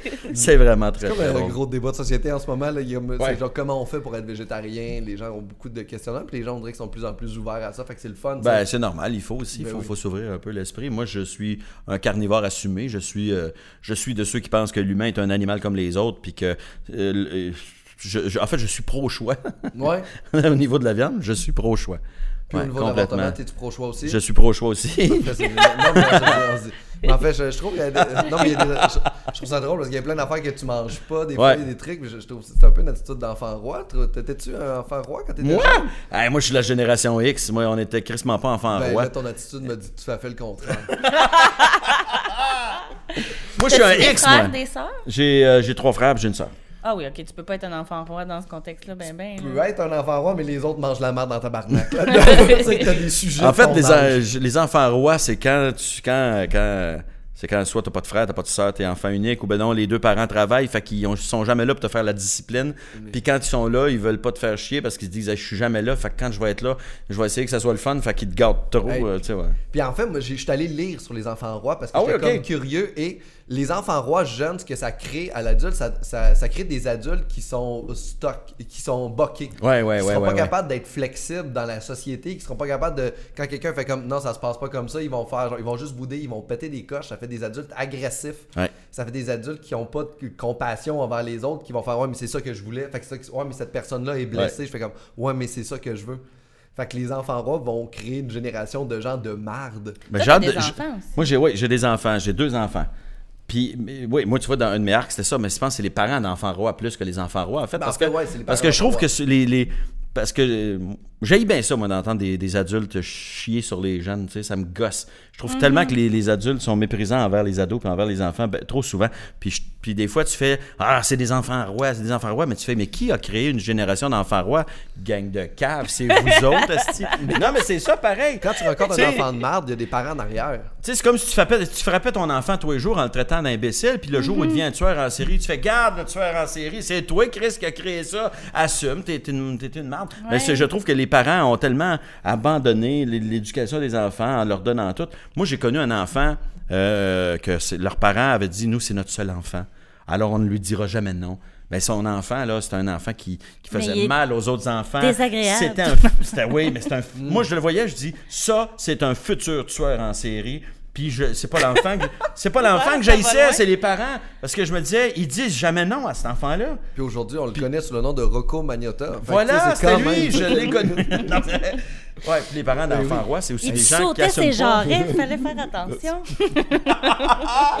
Il mordillait tout le temps les Ouais. cheveux des gens. Mais tu sais, des parents qui assument Oui. pas que, le, tu sais, que leur enfant n'a pas raison. Hey. Euh, quand l'enfant se fait sacrer dehors de l'école, il rentre dans la classe. Puis moi, moi je, mes parents étaient peut-être de la vieille école, mais moi, si j'avais des problèmes à l'école, c'est pas le directeur qui mangeait de la merde, c'était moi. tu sais. Puis c'était ouais, pas. euh, les- les- mon- mes parents prenaient pour acquis que les profs euh, avaient raison au départ, à moins que je leur prouve le contraire. Alors qu'aujourd'hui, tu as l'impression que euh, euh, si tu mets un enfant dehors, le, le parent va arriver puis va dire que si tu as dit à mon enfant pour qu'il se fâche de même, là, tu vas dire, ben là, tu sais, tu comprends? la- je on comprends aborde le problème à l'envers. Ça va loin, là. Tu sais, j'ai des amis profs qui me disaient que tu peux, ils peuvent même pas faire ça à un élève. Ouais, là, tu sais, ouais, ouais, comme, ouais. tout contact euh, maintenant est strictement interdit. C'est parce qu'il y a eu- il y a eu l'extrême à l'autre Ben bord. oui, Avant, tu sais. c'était les coups de règle, ses doigts. Mais ça, Puis- ça fait longtemps. Mais euh, puis là, on est rendu de l'autre bord. Ils ont l'éducation. Tu sais, les profs sont. euh, Ils ont la formation pour l'être. C'est no holds bar. Tu donnes tous les droits au professeur. Vous gérez ça de votre barre dans un certain sens. Tu sais. Je pense que le parent est là pour accompagner l'enfant puis accompagner le professeur dans le processus. Mais de ce côté-là, euh, c'est l'éducation. Le professeur t'a dit de faire ça. Moi, je soutiens le professeur. Puis ça devrait être une équipe dans un certain sens. tu sais. On a un peu abandonné les professeurs. D'abord, déjà, sont sous-payés en partant. Ouais. là. On Ouais. aura beau dire, ah, ils ont deux mois de vacances l'été. Regarde, quand tu feras ce job-là, là, quand tu feras ce job-là, tu m'en parleras des deux mois de vacances. J'ai des amis qui sont profs, là, puis la- la- l'année scolaire sont en dépression jusqu'à Eh l'été. oui, jusqu'à l'été, six mois. Puis, voyons, j'ai perdu mon idée. J'avais. Mais euh, en tout cas, en gros, c'est ça. Je trouve qu'on. Mais tu as raison parce qu'il y a quelque chose, ben, jusqu'à outre mesure, là, mais il y a- dans la discipline, il y a aussi la sécurité. Puis manquer de discipline pour un enfant, c'est manquer de sécurité. Puis Il y a des gens qui pensent que la discipline, c'est Oui. une punition, c'est un mal. Alors que Ben non, c'est un vraiment, cadre. ça fait partie de la sécurité dans, dans l'apprentissage d'un enfant. Fait que si tu enlèves ça, tu y enlèves vraiment un sentiment euh, important, d'encadrement. Puis ça va peut-être faire un, un enfant plus disparate, en fait. Là. Parce que, tu sais, les enfants, ils sont, si les parents sont pas bons, c'est, là que tu te ramasses avec des mauvais enfants. Puis je me demande si. Ben, des mauvais enfants. Ben, pas des mauvais enfants, mais des enfants qui ont été mal éduqués. Tu sais, moi, j'ai, moi, j'étais un enfant difficile, tu sais, vraiment tough, Hmm. OK? Puis à un moment donné, mon père... mais moi, c'est parce que j'étais un enfant de merde, là, tu sais. Mais mon père, à un moment donné, mon père était militaire, puis à un moment donné, il est venu me chercher dans ma classe en sixième année. Il est parti de la, ba- la, la base de Saint-Hubert, qui est encore ouverte à l'époque, Ouais. sur la Rive-Sud. Il est arrivé en habit militaire dans ma classe, me chercher. Eh. La prof a fait, là, tu viens me le chercher immédiatement. J'étais vraiment un enfant de merde. Et quand il est rentré dans la classe, il a fait Hey! Là, j'ai- Ça, ça moi, j'ai saisi. Trois petites filles se sont mis à pleurer. je, suis plus revenu, je suis plus revenu à l'école de l'année. Pour vrai? Ouais, je suis plus revenu. J'ai fait, je suis juste venu faire mes examens aller-retour. Parce qu'avant ça, j'étais rendu sur- debout sur mon bureau en train de gérer la classe. Puis Mais là, t'étais hyperactif aussi, t'avais un pas petit... actif, un ouais. petit déficit d'attention, un petit conflit avec l'autorité. J'avais un peu tout ça. Tu sais, quand t'as trop d'autorité aussi, à un moment donné, t'essayes de te balancer puis de confronter ça. Fait que moi, je suis dans la confrontation de l'autorité. Fait que quand mon père disait hey dans une classe puis trois petites filles qui se mettaient à pleurer, j'étais comme, hey, pour c'est soft en ce moment. Ah c'est oui. pas où ce que je m'en vais, moi, là. c'est c'est pas ce qui m'attend. Hey, si tu brailles avec un hey, imagine si t'étais à ma place, rendu à la maison. Mais je, je trouve qu'aujourd'hui, on, on lance nos enfants dans les bras des profs, puis on leur dit faites tout là maintenant, apprenez-leur tout. Puis après ça, on revient, puis on dit mais hey, euh, j'aime pas ça quand tu lui dis ça. Euh, tu sais, le professeur qui, qui, a- qui a enlevé la toune de Félix Leclerc, mais c'est Ouais. parce qu'il y a un parent qui est allé pour dire moi je suis pas sûr de cette toune là, moi je dis qu'on devrait pas, puis le prof il pourra pas avoir de marde, il a fait ok on va l'enlever la toune de Félix Leclerc, là, on va l'enlever. Mais dans ma tête c'est ça c'est juste un parent qui a pas le goût de passer du temps chez eux, puis il a pas le goût d'expliquer à son enfant un minimum de choses de la vie. Tu Tu sais, tu voudrais que les- on voudrait que les profs fassent toute l'éducation de nos enfants, puis après ça, on leur dit Mais que je te voie pas lever le ton sur mon enfant, que je te voie pas perdre patience. Fait qu'on veut qu'il soit parfait, puis en plus, il faut qu'il fasse tout notre job qu'on fait pas à la maison, parce qu'on n'est jamais là, parce qu'on travaille. tu sais. Fait qu'à un moment donné, fais, confiance au, au prof ou à la prof. Puis à six semaines, tu drops ton enfant dans une garderie. Fait que tu sais, il faut que tu fasses confiance au système qui va amener ton enfant parce que t'as fait deux mois que tu l'as puis tu le drops. Ben, peut-être un peu plus, je sais Ouais. pas trop, j'ai pas eu d'enfant encore, mais tu sais, tu le drops quand même jeune. Fait qu'il passe beaucoup de temps avec d'autres personnes. Fait que Tu on côtoie tous, on, a- on connaît tous des profs, puis on le sait, on a des, des, des, des éducateurs, des éducatrices, on a, on a tous des exemples. Moi, j'ai un de mes chums qui est éducateur dans une école primaire, puis il a mené un élève qui a pété une coche, puis s'est mis à insulter mon ami qui travaillait là comme euh, travailleur social, puis là, il l'a suspendu de l'école. Ben, c'est ça, le, pro- le, le parent, la première chose qu'il a dit en rentrant, c'est Qu'est-ce que tu lui as dit pour qu'il se choque de même, tu sais? Oh wow. Fait que, tu sais, ça donne déjà une idée. ouais. Déjà, Les la- le- rapports sont complètement Ouais, inversés. le parent rentre puis tu fais Ah, c'est pour ça. C'est pour Hey. ça que j'ai de la misère à en vouloir aux enfants rois. J'en veux plus aux parents d'enfants rois parce que je, je sais c'est tout le temps leur faute. Mais c'est encore du juste milieu parce qu'il y a peut-être une époque aussi où on invalidait complètement les sentiments des enfants comme si c'était pas des êtres à part entière. tu sais, que- Puis là, tu fais, c'est pas parce que c'est un enfant qui a pas de droit, puis c'est important aussi. Mais c'est comme si on avait, on on n'arrive pas à. On n'arrive pas à trouver un Non, équilibre. c'est genre- Ben non. J'avoue que oui, quand on était jeune, là, moi je pleurais, je me disais d'arrêter de brailler, tu sais. Puis là, il y a l'autre côté, après ça, qui revient dans le balancier, qui vient, genre, oh non, nos enfants ont des émotions, on leur fait attention, faut pas qu'ils vivent à faire négatif. Fait que oui, t'as raison. Il y a, Ah comme, ouais. il y a comme d'essayer de trouver un équilibre dans notre société, mais qu'on n'est pas mais capable. ma mère a été élevée par les sœurs, tu sais. Mon père a été élevé par des frères, tu sais. Fait que c'était, ouais, c'était les règles. C'était, c'était- si t'étais gaucher, tu recevais des coups de règle, il fallait que t'écrives de la droite. Ah Ouais, c'est, une c'était vieille. cette époque-là. là. Ben c'est ça, fait que nos parents ont connu cette époque-là, puis là on est rendu dans comme dans l'autre extrême. Où, euh, moi, mon fils il a même pas appris à écrire en lettres attachées là. Il est en secondaire Ah non? 2, ils ont juste jamais appris. En même temps, c'est-tu tant utile? Ben, Ben- ben, pour vrai, pour la, pour la vitesse d'écriture, je comprends qu'aujourd'hui on écrit beaucoup avec des claviers, mais mon fils, il écrit vraiment pas vite. Ah ouais. Parce qu'il fait Ouais, toutes ses ouais. lettres détachées, alors que. euh, puis, puis ça le ralentit dans ses travaux. C'est c'est un détail aussi niaiseux que ça, mais écrire en lettres attachées, ça va vite en Oui, c'est vrai hein. que ça allait vite. Prendre des notes, tu sais. C'est vrai, mais ce qui est encore plus rapide que ça, c'est juste euh, travailler en emoji, tu sais. T'as pas besoin d'écrire, tu fais juste envoyer plein d'emojis. Chapeau, bateau, ballon. Moi, je dirais bravo pour les liens. C'est un plaisir. ça devient de même, toi, les liens. Moi, naturelle. moi Ah oui, l'instinct j'ai- de survie en bas. J'ai- Oui, j'avais mis les emojis dans ma liste. T'as ça. Ben, j'aille ça, mettons, je trouve. euh, euh, oui, un- oui, quand même, j'aille assez ça.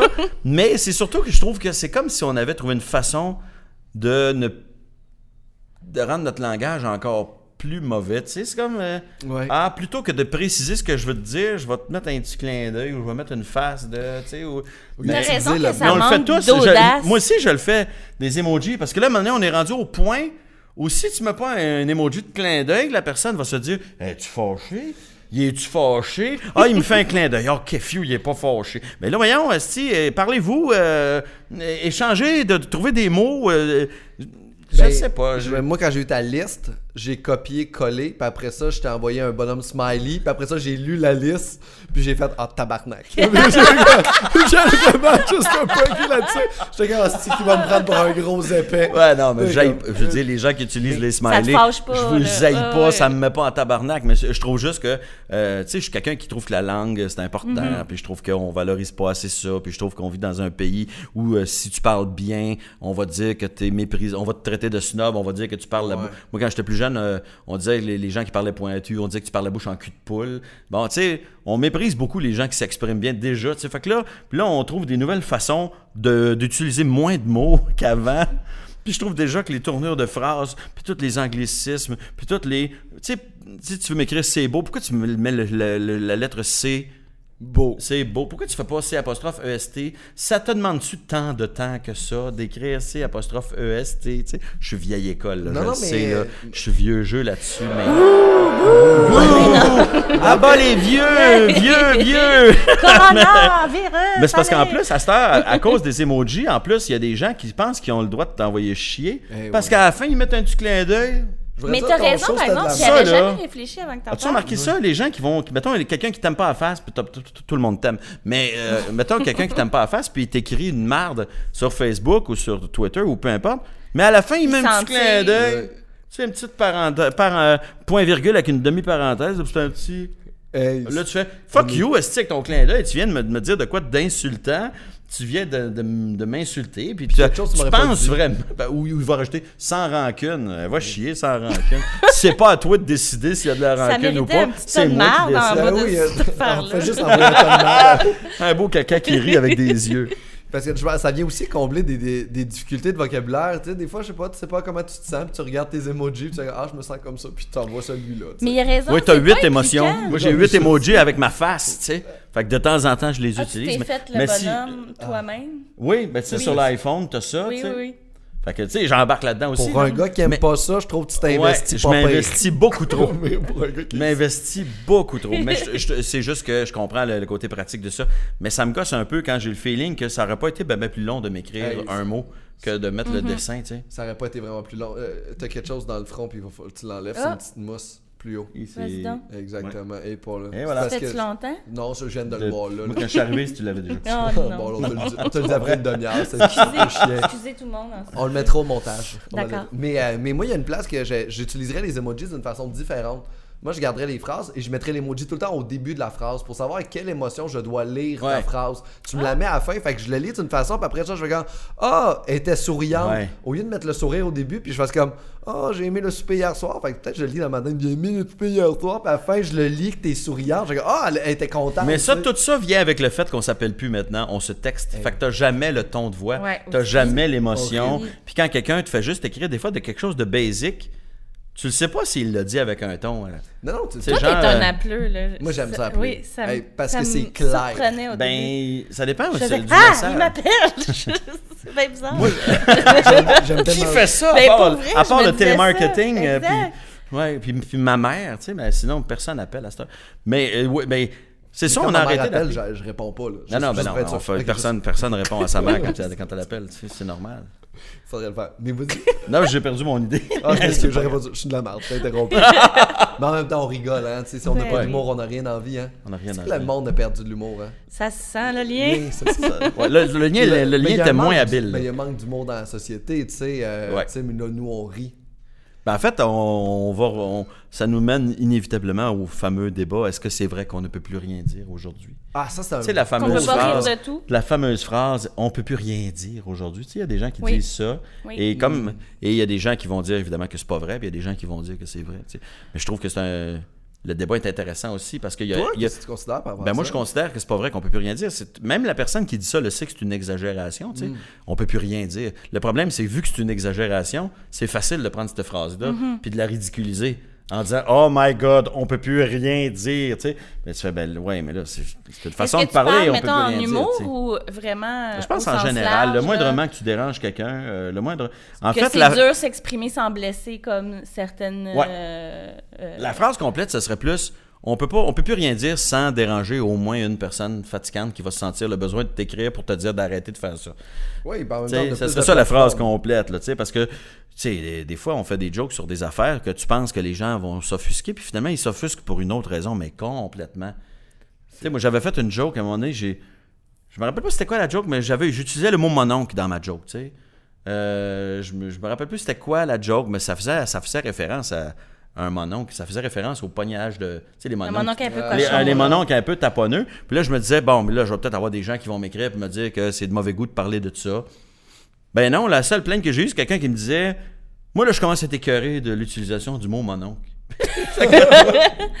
j'ai fait, OK, lui, ce qui est Ah tanné oui. qu'on utilise le mot mononcle, Pour désigner ça Ouais. ou juste mon oncle en général? ben, euh, De c'est- faire, c'est- on a le droit d'être mononcle ou, tu sais, comme ça veut pas dire qu'on qu'on est associé au stéréotype du mononcle. Ben, comme ma tante, à un moment donné, il y a des gens qui ont commencé à dire Hey, on peut-tu être une. C'est quoi Une pourquoi, femme? pourquoi ça serait négatif d'être une matante Moi, je suis Ouais. matante puis je suis fier de ça. Puis mon oncle, c'est super négatif. Un mononcle, c'est un, C'est un gros que- épais, c'est un colon. Mais euh, c'est qui? C'est Fabien qui avait fait un, Oui, un, un documentaire sur les mononcles. euh, Je trouvais ça intéressant parce que c'est qui un mononcle Mais le mot mononcle vient toujours pour euh, parler de, de, de- de- d'abus sexuels ou de jokes dégueulasses. C'est vrai qu'il n'y a pas la jokes de cote, mon oncle. le mononcle. Des jokes de mon oncle. Oui, les oui. jokes de mauvais goût Oui. qu'on ne fait plus maintenant ou qu'il faudrait pas faire. On appelle ça des jokes de mon oncle. Mais ça, Mononcle, ça sonne genre. Ouais, on dirait c'est que ça. ça moi. Ouais, ça fait-tu mal quand ça pousse, là? Tu sais, ce genre. Mais c'est parce qu'on l'a fait en société, tu sais, on a fait euh, en société on a pris C'est mon vrai. oncle puis on l'a on l'a transformé comme ça en tant que slang mais mais oui, mais c'est à cause d'une Mais oui, de mais les gens, oui, je trouve le, manque, le monde manque d'humour cruellement. Puis j'ai commencé à écrire là-dessus parce que je trouvais que c'était un bon, c'était un bon thème. Mais tu sais, je, je, je sais pas si je vais en faire un numéro avec ça parce que je veux pas avoir là juste d'un humoriste qui vient chialer de ses, de de ses petits problèmes ouais, c'est d'humoriste. Tu sais, euh, je mène une vie quand même assez intéressante et j'ai une belle vie. Mais il y a que quelque chose qui est vrai à travers le monde dans ce que tu dis, là, tu sais, que euh, on marche peut-être un peu plus sur des œufs, mais c'est aussi que notre façon de communiquer a changé. Donc, des gens qui s'offusquaient chez eux à la maison, tu sais, qui faisaient « Voyons, ça a-tu du bon sens? » Mais c'est- maintenant, ils nous l'écrivent. C'est ça. Fait que c'est tout ça qui est... Je sais pas si les gens s'offusquent plus qu'avant, tant Je que pense ça. pas. Je pense que c'est juste qu'avant, il n'y avait pas la possibilité La de te, de te le De le partager. Mais moi, je pense qu'il y a un effet d'entraînement. Étant donné que la personne a la possibilité de le faire, elle se permet beaucoup plus de le faire. Puis toi, tu as la possibilité d'y répondre. Fait que, Toi, tu y réponds, mais en plus, ces gens-là s'offusquent et ils, se- ils vont se parler entre eux. Fait que là, ça devient de, des gens offusqués, mais qui soudainement euh, disent Ah, toi aussi. Fait que là. fait, que- Non, fait que j'ai l'impression que ça se nourrit. Ils étaient jamais unis comme- avant ces gens-là mais là ils sont unis quelque part, Ben, c'est comme les racistes. C'est comme les racistes ou les, les flat earthers, les gens qui pensent que la Terre est plate. Ils sont tout seuls dans le coin au début. Là, un raciste, avant, avant de se faire des organisations racistes, euh, avant, c'était plus compliqué. Là. À cette heure, tu vas surfer, tu vas trouver un groupe qui n'aime pas les immigrants. Ben, ils vont, OK, j'embarque dans ce groupe-là. Tu sais, mais avant, il fallait quand même que... tu te fasses des têtes d'oreiller, des... Tu sais, c'était fais, comme... euh, un projet. Non, mais tu sais, avant de trouver quelqu'un pour être dans ta gang de racistes, il fallait quand même que tu dises, toi, les... les Hum, les, les Noirs, toi, qu'est-ce que tu penses de ça, toi? Puis là, là, tu vois, moi, je ne pas là-dessus. Oh, OK. Oh, euh, on pourrait en jaser, tu sais. Veux-tu boire une petite On blonde avec moi? Tu sais, fait que, aujourd'hui, les épais s'organisent grâce, grâce aux, mé- aux médias sociaux. tu sais. Puis je trouve que c'est un débat que vous deux, vous pouvez avoir parce que euh, dans votre humour, vous parlez de sujets qui sont plus corsés. Tu sais, euh, toi, justement, m'entends-tu, euh, toi, dans ton stand-up, vous allez dans des zones. Fait que c'est un débat que. Ouais. euh, puis moi aussi, quand même, dans mon humour, je suis quand même assez edgy. Ben, t'es Non, trash, non, pas oui, toi. quand même, Non. assez. je m'en vais dans des affaires, là. J'aime ça parler de la peine de mort, je trouve ça intéressant. Mais, mais c'est quand même des affaires qu'on a en commun, puis qu'on a à se poser comme question de. Est-ce qu'on peut rire de tout? Est-ce que les gens veulent rire de tout? Puis comment on peut rire de tout? Je pense que c'est aussi ça qu'on Moi, va je pense qu'il faut arriver à faire fi de ce que les gens disent. Parce que là, on vit dans un monde où c'est comme tout nouveau. Là. Ah, les gens nous, ont accès à nous. Ah, ils peuvent nous écrire. Ah, mon Dieu, il y a des gens qui sont offusqués. À un moment donné, il va falloir se dire, ben, ils ont le droit. Oui, Mais oui, ça m'empêchera pas. Ah, oh, faut, faut Puis il faut arrêter se de, de- s'en faire de- avec ça. de se tromper aussi. Tu sais, comme créateur, nous autres aussi, on apprend à vivre en société, à communiquer avec tout le monde. Puis, tu Oui. sais, il, à fait. il va y avoir des erreurs là, dans tout ça. Ça se peut que tu dises à un moment donné, ah, ok, ben oui, c'est vrai, peut-être que là, j'aurais pas dû. Je suis allé trop loin ou Je ça allé trop loin. Pourquoi j'ai parlé de ça? C'est ça, ça, ça arrive à l'occasion de se dire, ouais, je- peut-être je me suis donné un peu trop de liberté, j'ai peut-être un peu pensé que j'avais le droit de tout dire, puis c'est pas vrai. Mais euh, à un moment donné, il y a aussi le, le fait que hey, je peux plus accorder tant d'importance que ça à tous les gens qui sont pas contents, parce que sinon, ça va... Puis des fois, je, je réponds, euh, tu sais, mettons, eh, ben, là, c'est un exemple bien banal, mais tu sais, une madame qui m'écrit que que je devrais me faire la barbe. Bon, mais tu sais, ça, se peut que j'ai... Ben, moi, j'ai commencé à, à répondre en disant... Ben merci de l'intérêt que vous portez à ma carrière, mais je ne pense pas tenir compte de votre opinion. tu sais, tu le fais de façon oui. respectueuse. Oui, vraiment. Puis à un moment donné, c'est parce que euh, s'il faut arrêter pour chaque personne offusquée, on fera plus grand-chose pour vrai. Parce qu'il va y avoir toujours une personne d'offusquée, un petit groupe d'offusqués pour à peu près n'importe quoi. Puis, je- puis ce, qui, ce qui va me gosser, c'est quand les gens manquent d'humour, mais pour les autres aussi. Tu sais, à un moment donné, j'ai comme réalisé que des fois, les gens qui s'offusquent, c'est des gens qui sont même pas concernés par le sujet dont tu parles. Ils sont offusqués pour les autres qui pourraient être blessés. Mais je trouve qu'à ce moment-là, tu deviens paternaliste. C'est comme si tu me disais l'autre là, c'est un imbécile, il te le Il dira sait pas se pas, défendre. il sait pas parler, il sait pas se défendre, il te le Mm. dira pas. Fait que moi je m'offusque à sa place. Tu va donc lui demander qu'est-ce qu'il en pense. tu sais, mettons, sais comme les gens qui s'offusquaient, ça fait longtemps, mais le numéro de Jean-Marc Parent où il faisait un gars en fauteuil roulant qui avait la paralysie cérébrale. Ouais. Il y a plein de gens qui t'offusquaient de ça. Ils rient des handicapés. Mais quand ils faisaient en show, là, puis t'avais des chaises roulantes là, dans les premières rangées en avant, ils, riaient toute la gang. Il y avait un fun fou à voir Jean-Marc euh, euh, décrire leur réalité. Mais les gens s'offusquaient en, ne demandant pas à ces gens-là qu'est-ce que t'en penses, tu sais. Puis il me semble qu'il y avait. Euh, y avait-tu fait ce numéro-là avec un de ses amis? Euh, c'était très proche, là. De, Ah, de- il de- l'a fait plus tard avec, un, avec Oui, un- c'est un- une vraie personne ouais, handicapée en- ouais. Parce que- à- avec la paralysie cérébrale aussi, ça. tu sais. Mais Parce à que- l'époque, c'est il commence en disant bienvenue aux grands explorateurs, puis il y a ses, il y a ses diapositives dans une petite boîte, puis il bouge comme ça, puis donné, toutes les diapositives revolent des airs. Le Oh, numéro commençait Dieu. de même, tu C'est sais. malade. C'est un, numéro classique là, qui, a fait, qui va vivre Oh oui, dans l'histoire. c'est- Oui, oui, comme Flash des. Lumières. Puis ça, non, mais ça, C'est vrai que c'est un numéro classique, tu sais, quand même. Mais ce qui euh, est fou, c'est que ces genres ces gens-là sur qui euh, Jean-Marc Parent a fait le, le, le numéro, c'est des gens qui sont souvent euh, marginalisés dans notre société. Puis en faisant des blagues qui comprennent ces gens-là, on les intègre dans la société. Ouais. Puis les gens qui sont pas dans cette problématique-là, qui, tu sais, comme par exemple, m'entends-tu, qui parlent de gens qu'on parle jamais? Ces personnes-là qui ont ces problématiques-là, en faisant ce genre de, de, de série ou de création artistique, on intègre ces gens-là dans une société qui sont pas là. Puis eux se sentent interpellés par ça. Ils font comme, hey, j'existe. Enfin, quelqu'un qui a vu ma présence puis qui a Ouais. vu c'est quoi mes problèmes. Ça dépend toujours comment tu le fais aussi. C'est sûr Oui. que tu peux pas euh, rire des handicapés en disant regarde s'il est tout croche, regarde, tu sais, puis à un moment donné, tu fais ben là, ouais, il y a- y, une façon de le faire, mais mais c'est vrai que c'est. Tu sais, les, RBO a fait un sketch où il faisait une émission de TV, le hockey des aveugles. Je sais pas si tu as, vu ça. pas vu ça. Puis c'était une émission dans, le- dans le temps qu'il faisait de la télé. Il y avait un. C'était un match de hockey télévisé, mais les gars sont tous à la patinoire de même. Ils sont à, des, à, à- à 20 pieds de distance, puis t'en as un qui est là, il, il- il deux gars qui veulent se battre, mais ils sont à, ils, ils sont dos à dos, puis ils fassent dans le vide comme ça, tu sais. Puis évidemment, il y a des gens qui ont été Mais même offusqués là, je de me ça. sens mal de rire. Je Ben, c'est super. Ben écoute, RBO à l'époque avait reçu une plaque et une lettre de l'Association des aveugles du Québec en disant merci d'avoir ri de nous, merci d'avoir parlé de nous ouais, dans ouais. une émission à la télé. Ouais. Moi, j'ai toujours de la misère quand les gens s'offusquent pour les autres. C'est là, je vais dire de quoi d'énorme, mais c'est comme quand les un gars, je, je trouve ça toujours un peu bizarre un gars qui se qui va défendre les femmes euh, pas dans le sens qu'il faut pas les défendre, mais tu sais le féminisme d'un gars j'ai tendance à trouver ça louche. J'ai envie de dire, laisse décider les femmes qu'est-ce qui les offusque. Si elle est offusquée, va de son côté, euh, euh, euh, suis la tendance, mais ne la pars pas. C'est pas de tes affaires. Ouais. C'est comme le racisme. Laisse la communauté noire décider si elle est offusquée. Va pas t'offusquer pour elle. Si elle est offusquée, tu peux dire je suis avec vous autres. Mais attends, laisse le monde avant s'exprimer. Là, évidemment, s'il y a des gens, ils vont me dire oui, mais s'il y a des gens qui n'ont pas la possibilité de s'exprimer, oui, mais là, on parle de, on parle, on parle pas de, de muet, là, on parle de, de la communauté. tu sais, tu comprends? Tu on, on parle de gens qui, on parle de gens qui ont des tribunes, là, on Oui, parle oui. de gens qui sont capables de, se défendre. Danny là. Laferrière, il est là. Euh, non, non, mais tu sais, à un moment donné, mais maintenant, aujourd'hui, tu sais, non, mais tu sais, quand, mettons, s'il y a un blackface qui se fait à la télé, puis que la communauté noire dit euh, d'une seule et même voix, on trouve ça révoltant, là, tu les écoutes, puis tu peux dire, oui, c'est vrai que c'est révoltant, je suis d'accord, mais prends pas le devant pour dire, moi, en tout cas, je trouve ça révoltant. Laisse, c'est pas de tes affaires. Ah oui. Euh, Elle, le reste- laisse eux autres s'offusquer de ça. Tu sais, ça me gosse les gens, les offusqués qui veulent se montrer. Parce que je trouve que ça a plus l'air de je vous montre à quel point moi je suis une bonne personne. ouais. Regardez Il y a quelque comment. chose du spectacle. Ouais, je suis un super Je héros. veux je me- l'attention. Ouais. Tu sais, je vais l'amener sur Ouais, moi pour défendre, tu sais. Mais Justin Trudeau, quand il y a eu l'affaire du blackface, il y avait comme plein de gens qui capotaient. Puis Ouais. Daniel Laferrière a donné une, euh, une entrevue qui fait comme Moi, je vois aucun problème avec ça. Ouais. C'est un personnage fictif dans un processus d'éducation. Je trouve Ça, que c'est vraiment pris des proportions. Je, je- ça. je trouve vraiment. C'est Aladdin. ben, c'est juste un Euh, Qu'est-ce qu'il faisait aussi, aussi foncé à la dinde? Il était pas foncé de même Mais hein, il dans avait le- juste sûrement. Ouais. Tu fais avec le maquillage que t'as à la maison, tu sais. C'est comme pas génial, mais lui, il était super chill avec ça. Puis après ça, t'avais le monde de Radio X à Québec, des gros blancs dans le bureau. Si Justin Trudeau, il est de la merde? T'es comme, mais là, Danny, chill. Moi, j'embarque avec Danny. Quelle équipe, tu sais, de tata qui font Ah oui, tu sais, comme pour contrevenir à la campagne, on va sortir cette photo, genre, compromettante à la. Oh mon Dieu.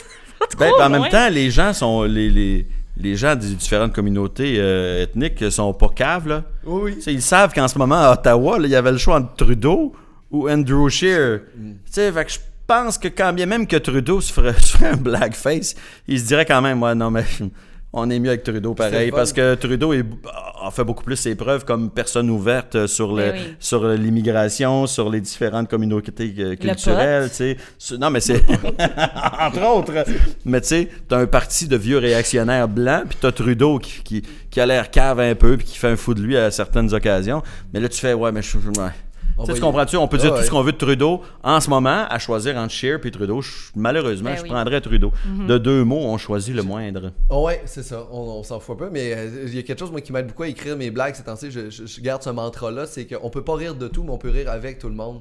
Puis c'est- on dirait que c'est ce côté-là. Si tu ris avec les gens euh, de qui tu parles, je pense que là, tu peux te le permettre. Mais Ouais. tu peux pas rire de. Parce que rire de, pour moi, ça me donne une distance avec ça. C'est comme si je me mettais au-dessus. C'est comme, en fait, c'est aussi la, la nuance à trouver entre rire de euh, et, euh, et rire sur le sujet X. C'est comme, tu peux parler de tous les sujets du monde, mais ça veut pas dire que tu ris de ça. Hmm. Tu sais, mettons, là, tu dis, on va prendre le sujet le plus élevé au monde, je vais faire un numéro sur, mettons, le viol. Ouais. Puis là, tu dis. Puis, moi, puis Maxime Martin l'avait fait dans un numéro. Il s'était dit, OK, quelqu'un avait dit, tu peux pas faire un numéro là-dessus, c'est impossible que ce soit drôle.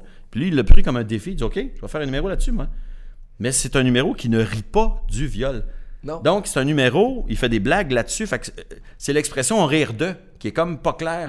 Parce que c'est un numéro où il parlait euh, d'une anecdote où il marchait derrière une fille, puis là, il a, comme eu, il a compris que la fille, elle avait peur de lui. Fait que là, il s'était dit, OK, ben, je vais la, je vais, je vais la dépasser.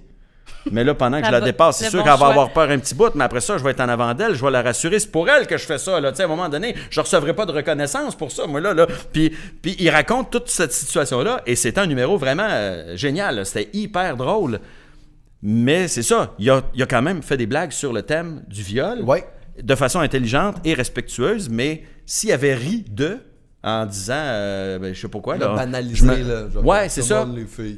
Mais oui, ben en fait. fait que c'est pour ça que je pense qu'on peut rire de tout, mais ça dépend de comment tu le fais. Puis si De on... l'angle, Ouais, ouais. c'est ça. Mais c'est pas... on rit pas de. Tu Non, non. sais, je peux parler de quelque chose, mais ça veut pas dire que je ris de ça, mais je fais des blagues sur ça. Ouais. C'est aussi niaiseux que ça. Tu sais, j'ai vraiment de réussir à trouver. Puis en tant que, en tant que créateur aussi, d'avoir cette sensibilité-là, puis cette empathie-là. Je pense que l'empathie aide beaucoup à écrire et de pas tomber dans ce genre de piège-là. Sais, quand t'es Ouais, un, ouais, t'es ouais, peu pogné sur toi-même. Ouais, l'empathie, je trouve que c'est quelque chose qui manque peut-être euh, chez certains humoristes, en fait. Oui, totalement. La compréhension que, que quand tu fais des, des jokes, euh, si on le sent que tu es empathique, on dirait que tu peux aller plus loin. Mm.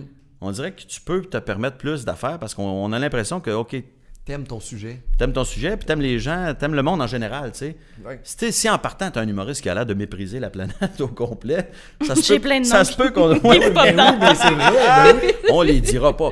Mais, euh, Mais t'as comme ouais. cette sensibilité-là. Dernièrement, moi, j'étais en train d'écrire un numéro euh, sur le féminisme. Mais, Ouais. mais de par rapport à un gars. Fait que mon réflexe a été j'envoie ça à des collègues féministes qui. euh, Ouais, qui- J'ai passé là-dessus. Puis toi aussi, t'as passé là-dessus. Je te l'ai envoyé à toi aussi, mais je l'ai envoyé à d'autres. Puis je fais comme. Ouais, mais ça, Hey, c'est parfait, Qu'est-ce que vous en pensez? Moi Ben aussi, oui. j'ai écrit des trucs euh, sur le féminisme, euh, C'est sur le consentement sexuel. Je- J'ai fait lire des trucs que Mm. j'ai écrits à Mélanie Couture en disant Qu'est-ce que t'en penses, toi? Trouves-tu que c'est. C'est-tu correct ce que je dis là?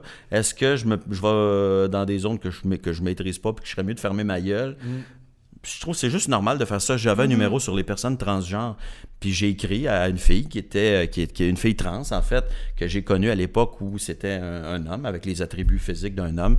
Puis euh, j'ai demandé la permission de de parler de son histoire euh, dans un numéro. Euh, elle m'a donné son accord, puis j'en ai parlé dans mon dernier gala. Euh, je regrette de ne pas avoir eu le guts d'y envoyer carrément mon texte. Peut-être qu'elle aurait eu un, in- un input écœurant, tu sais.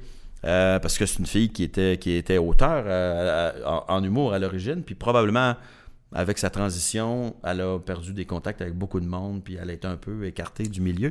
Mais de mon souvenir, c'était une très très bonne auteure. tu sais. Mais c'est ça qui est cool, c'est cette empathie-là qui fait en sorte que tu peux en parler puis d'avoir cette sensibilité-là, tu sais. Puis c'est une personne qui a été marginalisée, puis là, tu réintègres dans la société en faisant un numéro sur elle, puis en parlant d'elle, tu sais. Tu sais, quand tu. En fait, c'est de, c'est de s'ouvrir aussi aux gens, puis de- d'écouter ces gens-là, d'en rencontrer. Moi, j'ai rencontré une, une trans. Hmm. Euh, je venais de faire un spectacle euh, dans un contexte de cabaret burlesque. Tu sais, fait que tu as toutes sortes de gens qui vont dans les shows burlesques. Tu as des travestis, tu as des, des, des, des, des gens qui s'habillent en sado-maso, juste pour la... parce que là, c'est la soirée. Il y a une soirée thématique, on, on se déguise un peu, on a du fun. Fait que tu rencontres toutes sortes de gens et il y a une trans qui est venue me parler. Puis je, je me rappelle, j'avais pas encore écrit mon numéro sur les personnes trans. Mais tu voyais que c'était évidemment une, une- une fille qui était née dans le corps d'un homme et qui avait encore les attributs physiques très masculins, mais c'était une fille. Ouais. Et puis je l'écoutais Oui, parce que parler. c'est pas nécessairement euh, euh, parce que tu fais la, la, la, la transition physique quand tu te rends jusque-là. euh, que ça te définit. Là. Tu sais, C'est c'est pas tout le monde qui a les moyens de le faire. Euh, euh, fait que c'est important de reconnaître ouais. ça aussi. Puis ce que la, ce que la, ce que la fille me disait, c'était que elle avait, elle avait vécu dans l'itinérance beaucoup parce qu'évidemment, en, en assumant sa- le fait d'être une femme, elle s'est faite rejeter par ses amis, sa famille. Elle a perdu sa job parce que pour eux autres, c'était juste un, un gars euh, qui s'habille en fille maintenant. Puis c'était- juste weird. Ouais. Fait que là, plein de gens l'ont rejeté. Elle avait vécu dans l'itinérance. Puis dans ma tête, c'était T'aimes mieux vivre ça que de revenir à avant. Elle assumait de vivre sa vie de trans. Pardon? Pour elle, c'était- préférable de vivre sa vie de trans dans des conditions aussi difficiles que ça que de dire OK, je vais, je vais me piler sur le cœur, je vais enlever mes, mes, mes, mes, mes couettes que je me suis faites, je vais me rhabiller en homme, puis là, ma famille va m'accepter. Non, non, elle, c'était. Fait que j'ai fait. Ça mérite un certain respect. Totalement. Imagines-tu la vie. de- ah, Ce qu'elle me disait, en tout cas, moi, c'est une vie que je voudrais pas. Tu sais, quand tu dis, là, tu couches dehors, là, tu sais, c'est l'itinérance, là. Fait que euh, j'ai fait, OK, non, non, faut- t'as pas, il, faut, il faut avoir un minimum d'empathie. de, de se euh. respecter à travers tout ça, c'est ça, c'est assez écouter, puis elle a fait ses décisions malgré le jugement des autres, tu sais. C'est Ouais. ma- c'est malade. C'est c'est. J'aurais pas- probablement pas enduré la, la moitié de ce qu'elle avait enduré. C'est. Moi, je me serais remis en homme. Mais je J'ai l'impression que j'aurais Ah ouais? choqué. Bon, tu aurais été une belle femme. J'aurais pas couché avec moi. Moi, je t'aurais donné une go. Ah, t'es fin! Ah, Ça fait tu dis ça pour me faire plaisir. Mais non, on va fin. finir la, la- la portion arc ça, là-dessus. Fait Ça, je te donnerais une go. je te donnerai une go. Ça, je pense que c'est une bonne façon de terminer. hein. Euh, encore, euh, il reste quelques dates. Là. On, est, on est à peu près le, le 16 avril euh, que l'épisode sort. Fait qu'il Ouais. reste une coupe de spectacles au 10-30. euh, Il reste quelques représentations du show Déplaire, et puis sinon, il y a le show On va tous mourir que je fais avec Simon Boudreau, Qui est en tournée encore. On va tous mourir.ca, je pense. Ouais, il me semble que c'est CA. je suis pas sûr, .com, Sinon, .ca. sur Facebook, tu les dates. Ah oui, au pire, t'essayes les deux, Ouais. là, puis tu vas le trouver. euh, mais oui, oui, on, on se promène partout. On va se promener partout au Québec avec ce show-là. Génial. C'est quoi, on va tous mourir? C'est un show d'humour à sketch euh, que je fais avec mon ami Simon Boudreau. C'est des sketchs, en fait. C'est un show d'une heure et demie sur le thème de la mort. Donc, on fait une 15-16 sketchs euh, où on fait tous les personnages. On, on fait tous les. En plus, on fait tout sur scène, c'est pas compliqué. On change les décors, les accessoires. on- et puis, c'est une quinzaine de sketchs sur le thème de la mort. C'est un show d'humour absurde. Ben, En fait, c'est un mélange entre l'absurde et le burlesque. J'aime dire qu'on est entre les Monty Python. Je puis Gilles d'envie de le voir. là, tu sais. Ben oui, non, mais pour Ben, vrai, ben oui. c'est un Christy de bon show. Puis euh, pour les gens qui, qui, qui, qui trouvent que les humoristes se ressemblent un peu trop, ben euh, venez voir ça. Pour- C'est niaiseux, mais c'est un show qui est complètement différent de l'offre actuelle en humour. On est beaucoup dans le stand-up. Mon show solo, c'est du stand-up. Mais je veux dire, ce show-là, là, on est complètement ailleurs. C'est c'est un show avec une mise en scène, avec des personnages, avec... euh, tu sais, il- euh, puis avec euh, des, des- des- des deux excellents comédiens. Moi et, et Simon Boudreau. Oh, On rentre dans un univers complètement différent. là, Complètement différent, mais chaque sketch est un univers différent, mais avec toujours un, un aspect, une facette différente du thème qui est la mort. Donc, euh, tu sais, t'as, t'as un- t'as un sketch chez deux kamikazes qui s'en vont se faire exploser. Là. Fait que c'est- on part avec ça. Sauf qu'il y en a un des deux qui est trop cave pour comprendre qu'après, il revient pas au bureau, lui, tu sais. Fait que il, il- il ré- il récu- il récapitule la journée, puis il dit, OK, là, parfait, je, je vais dans l'ambassade, je tire sur le détonateur, puis après ça, je vous rejoins dans l'auto. Un genre de En attendant Godot. Ouais, là, je sais pas trop, mais là, t'as le gars qui se fait, ben non, après, tu reviens pas dans l'auto, là. Il dit, OK, je reviens au local. Non, non, non, non, non. tu sais, fait que ça part de, des- des thèmes un peu dark, Oui, mais ça fait, c'est pas un show dark, par exemple. C'est, un show qui est assez, euh, assez léger, en fait. Pour vrai, c'est un genre de feel-good, euh, un feel-good show. Je sais pas si l'expression existe, mais on va l'inventer. On va l'inventer oui. si elle n'existe pas. Feel good show. Toi, y a quelque chose qui arrive avec toi? chanter. Tu dis que tu chantes pas bien. Ben, L'as-tu entendu? J'aurais pas pu continuer. là. Mais elle chante bien. euh, non, ça va bien. Ben, on peut, on peut-tu écouter la saison 2 de M'entends-tu sur, les, euh, sur euh, Télé-Québec? Oui, tu sur le- elle est euh, au complet sur Télé-Québec, euh, sur Netflix bientôt, sur... euh, La saison 1 de M'entends-tu qui est déjà sur Netflix? Oui, sur euh, tout.tv, sur Illico. Il n'y a, pas de- y a pas de guerre des diffuseurs pour m'entendre-tu. Tout, Tout le monde l'a eu. Oui, oui. Puis sinon, on peut te voir au Antidote euh, sur la rue Ontario travailler de temps en temps en Oui. mangeant une poutine vegan. Oui, Parfait. on peut me voir là. Euh, ou à la Lime, euh, les dimanches, À la lime, excellent. à 20h. C'est une Oui. ligue d'improvisation, c'est bien le fun. Ah, en studio! Ouais! Et, et, et- et restez, euh, on se rejoint sur le Patreon pour, euh, on se rejoint sur le Patreon pour le segment euh, bientôt. Là, on commence ça là. Fait que nous autres, on, on va couper ça. Parfait.